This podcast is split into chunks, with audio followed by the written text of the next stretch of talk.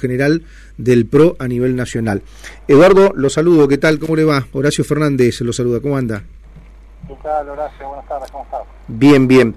Bueno, eh, gracias por compartir la tarde con, con nosotros aquí en LT 16 eh, para, bueno, mm, hablar un poquito, digamos, respecto a este domingo, que sé que es una fecha eh, muy particular porque mm, lo han dicho varios dirigentes de, del espacio que usted representa, hay muchas cosas en juego en, esta, en estas elecciones. Sí, por supuesto. Es sobre todo la oportunidad que tenemos de decirle basta a una manera de gobernar. Basta al autoritarismo, basta tener las escuelas cerradas, basta la inflación, la pobreza. Eh, creo que el domingo todos los argentinos tenemos esa responsabilidad por delante. Bueno, eh, Eduardo, ¿cómo analizan ustedes eh, esta, eh, este respaldo de la gente en las primarias, ¿no? fundamentalmente, y, y, que además, digamos, también ha tenido una repercusión positiva en provincias que no que, que, suelen ser adversas, como es el caso de la provincia del Chaco? Te diría, Horacio, que es una, una mezcla de de enojo y esperanza. Enojo con las formas, enojo por haber estado encerrados y pese a eso tener una de las tasas de mortalidad más grandes del mundo por la pandemia, enojo por el vacunatorio VIP, enojo por las fiestas mientras todos estábamos guardados, y al mismo tiempo también la esperanza de que hay una manera diferente, esperanza creciente, que empezó eh, en, el mes de septiembre y que hoy la estamos palpando en la calle, en cada una de las provincias en las que hemos estado, se empieza a palpar esa esperanza de que podemos tener una Argentina diferente. Así que me parece es una mezcla de las dos cosas. Ahora, eh, esa, esa esperanza se va a fortalecer eh, de cara al futuro, teniendo, por ejemplo, porque lo he escuchado y he escuchado varios dirigentes hablar en ese sentido, teniendo como herramienta base la unidad dentro de Juntos por el Cambio? Sí, seguramente la, unidad y nuestra vocación de, amplitud eh, ha tenido muchísimo que ver con este resultado que hemos tenido en los pasos. Estoy convencido que también va a ser ratificado ahora el 14 de noviembre y es una condición sine qua non para poder construir una alternativa para la Argentina para el 2023, que podamos mantenernos juntos. Eso creo que hay una absoluta convicción en todos los integrantes de nuestra coalición que, que el futuro juntos.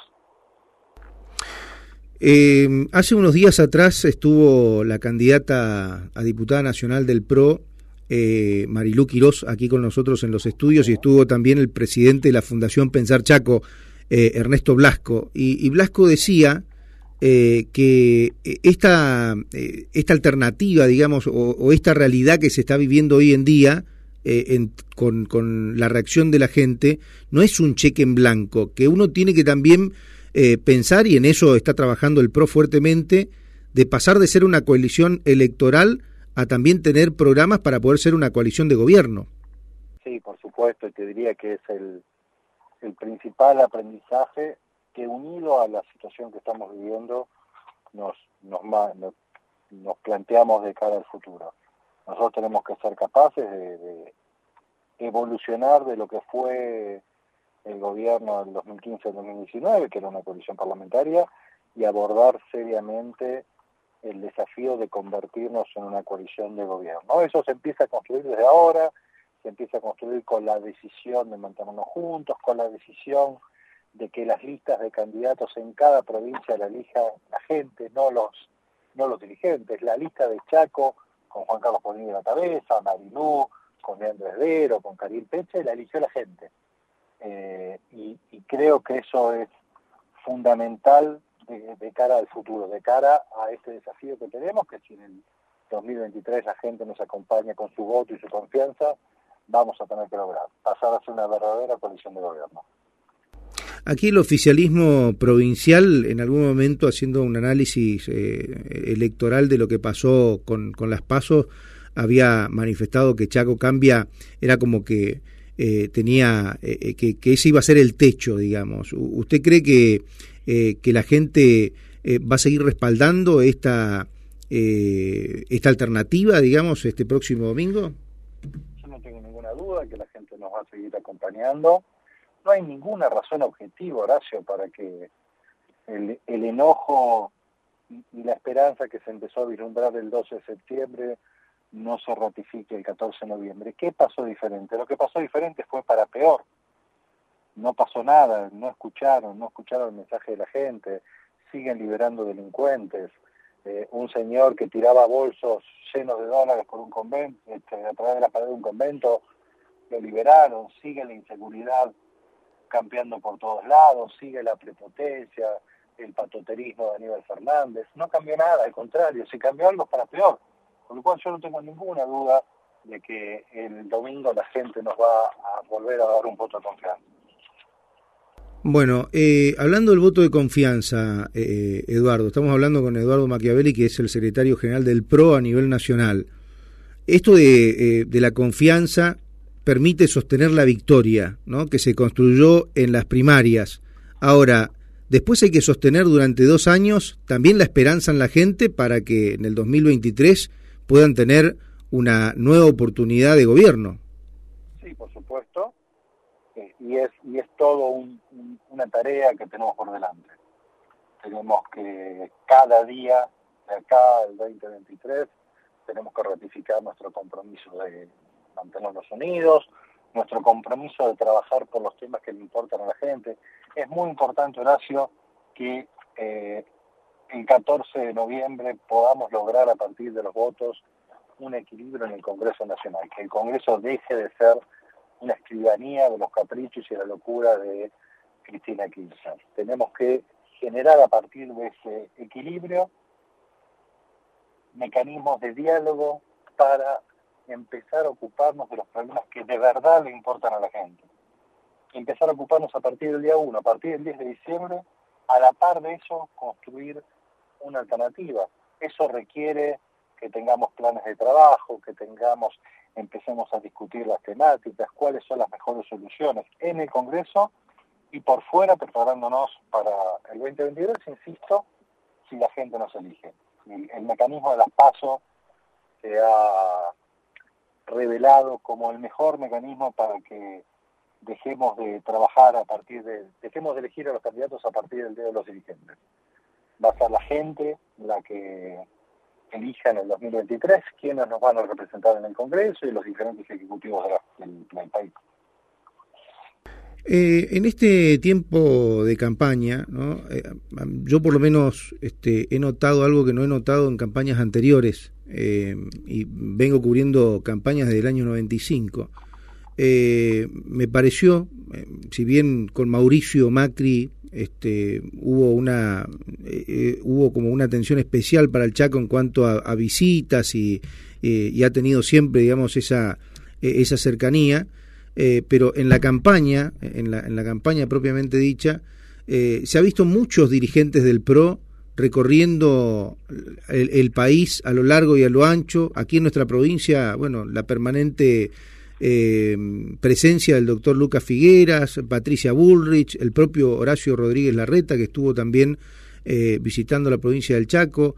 Eh, ¿Se busca darle o imprimir como una mayor, mayor protagonismo al PRO en el, en el resto de la Argentina, en el interior profundo del país? Digo, así como lo tienen en Cava te diría que es un esfuerzo conjunto de todos juntos por el cambio. Yo estuve tres veces, cuatro veces eh, durante este año en, Chaco.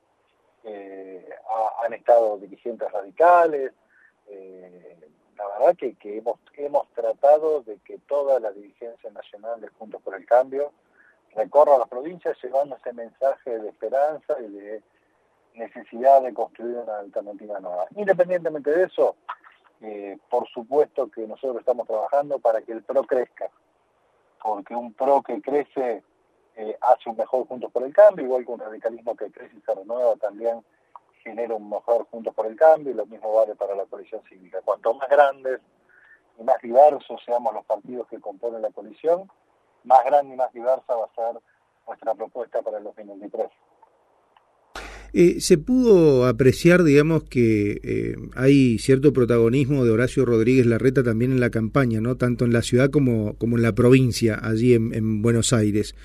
Eh, yo el otro día hablando con, con, con, algunas personas le decía, ningún marinero que suba a un barco eh, por más que lo convoquen para trapear la cubierta, este, nadie deja de soñar con ser el, capitán del mismo, ¿no? Esto, y en política, todo el mundo sabe que los espacios se ganan, se protegen y se fortalecen.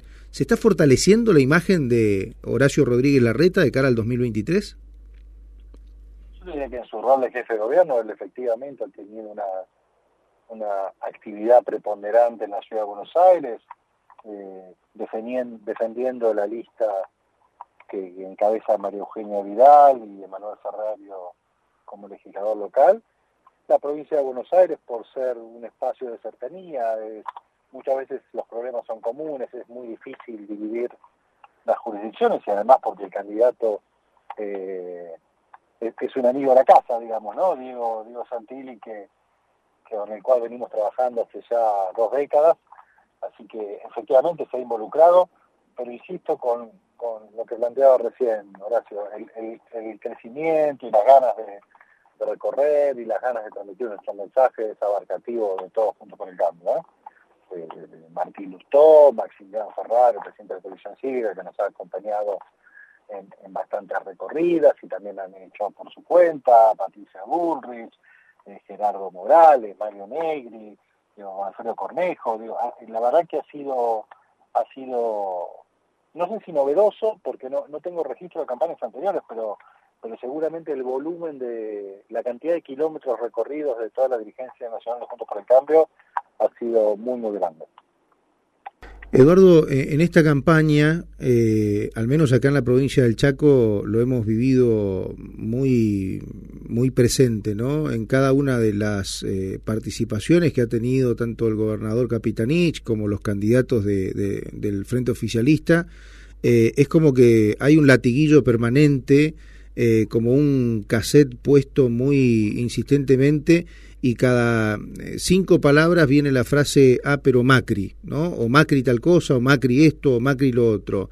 Eh, cinco cosas que usted considera el chaqueño tiene que tener muy presente para volver a depositar su voto de confianza, en este caso en Chaco Cambia más Juntos por el Cambio, pero es una manera también de darle este, un, un espaldarazo a Juntos por el Cambio a nivel nacional.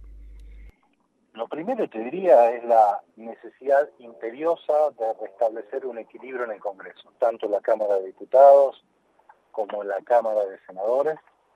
Es fundamental, ya no elige, no elige senadores, pero sí elige diputados, es fundamental quitarle el quórum a Cristina Fernández Kirchner en el Senado y es fundamental lograr ser la primera minoría en, en la Cámara en la Cámara de Diputados. Eh, somos la, única fuerza que le puede poner un, marco de racionalidad a lo que está ocurriendo en el Congreso. Eso te diría que es lo más importante en esta elección legislativa. Eh, lo segundo, claramente, que estamos mirando dos realidades diferentes. O sea, estamos eh, hoy compitiendo electoralmente con, con, un grupo de gente que mira otra realidad, una realidad paralela. Eh, que no reconoce, digo, que en lugar de, mirar este, la, la, la, viga en el, ojo propio, mira la paja en el ojo ajeno. Eh, hoy, hoy tenemos una situación de pobreza, de marginalidad, de aumento de la delincuencia gigantesco, una inflación que está escapándose todos los días, el dólar a más de 200, una incertidumbre para los próximos, para las próximas semanas eh, enorme. Entonces me parece que eh, empezar a construir una alternativa para el 2023 es fundamental. Empezar también a trabajar en, un marco de retorno al respeto a las instituciones, al marco democrático, a no, a no llevarse puesta los otros poderes, a no patotear y, y, agredir permanentemente al que piensa distinto. Me, me viene a la cabeza los dichos del presidente respecto a Córdoba. Entonces todo aquel que no piensa que piensa distinto pertenece a otro país al ministro Guzmán diciendo que los que no apoyan su plan son anti-argentinos. tenemos que terminar con eso. Y me parece que esta es una muy buena oportunidad para lograrlo. Bueno, un poco lo que plantea eh, una gran parte de la Argentina, ¿no? Este, digo, uno por ahí, eh, ya teniendo una determinada edad y viendo lo que está viviendo el país, se plantea, eh, si tiene hijos adolescentes, este, bueno, cuál va a ser la lucha que les va a tocar dentro de un par de años, pero yo me imagino que aquellos que, aquellos que ya somos abuelos, como también el caso suyo, este, se plantea qué vida le, le, espera eh, a, mis nietos, ¿no? Y a los hijos de mis nietos, si es que hoy por hoy no se hace algo para, bueno, de alguna manera poder fortalecer la República, primero y fundamentalmente eh, haciendo las instituciones más fuertes. Sí, por supuesto, por supuesto, trabajando para que tus hijos y tus nietos no crean que la única salida eh, para triunfar en la vida sea irse del país tenemos que revertir los miles de, jóvenes que se han ido este, en, estos casi dos años de la Argentina, asombra, asombra y aflige, por lo menos a mí creo que a la mayoría de la gente. No podemos seguir así, no puede ser. Tenemos que cambiar, tenemos que lograr provincias más fuertes, más sólidas, con mejor explotación de sus recursos naturales, con industria, donde no sea noticia inaugurar una canilla, como les pasó este, eh, con el gobernador hace unas poquitas semanas.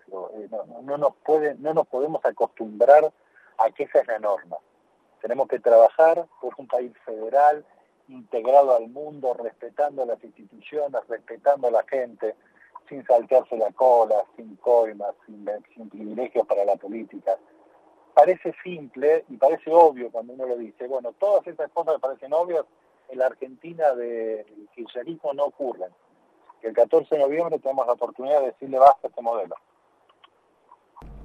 Eduardo, le agradecemos este ratito de charla con LT16, eh, AM950, llegando a, gran parte de la provincia del Chaco con, eh, con su mensaje. Ha sido muy amable. Muchísimas gracias a ustedes. Hasta luego, que esté bien. Bueno, ahí estaba, ¿eh? Eduardo, hablábamos con Eduardo Machiavelli, que es secretario de Ambiente del gobierno de la ciudad de Buenos Aires, secretario general del PRO en la República Argentina,